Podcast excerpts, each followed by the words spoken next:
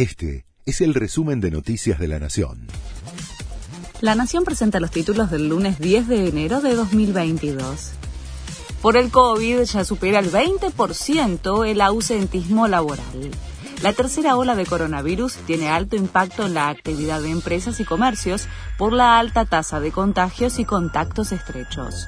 En este sentido, la ministra de Salud, Carla Bisotti, dijo que están evaluando reducir el aislamiento para el personal estratégico y luego analizar si pueden extenderlo a otros sectores.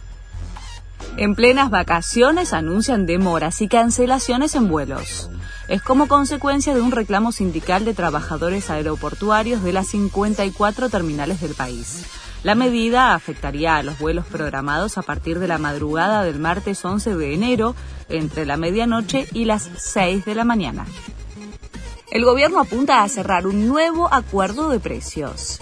El viernes venció el congelamiento de 1.432 productos que había anunciado el gobierno en octubre, por lo que la Casa Rosada espera que hoy se firme un nuevo acuerdo con el formato de precios cuidados. Habrá revisiones trimestrales y correcciones mensuales en un contexto de aceleración de la inflación. Liberaron a Novak Djokovic en Australia el tribunal decidió que puede salir del centro de reclusión donde estaba retenido tras la revocación de su visa por no estar vacunado contra el COVID-19. De esta manera, el tenista podría participar del Abierto de Australia, que de ganarlo se convertiría en su vigésimo primer Grand Slam y superaría así a Roger Federer y a Rafa Nadal. River afectado por los contagios de COVID-19. El plantel comienza la pretemporada en San Martín de los Andes hasta el 18 de enero.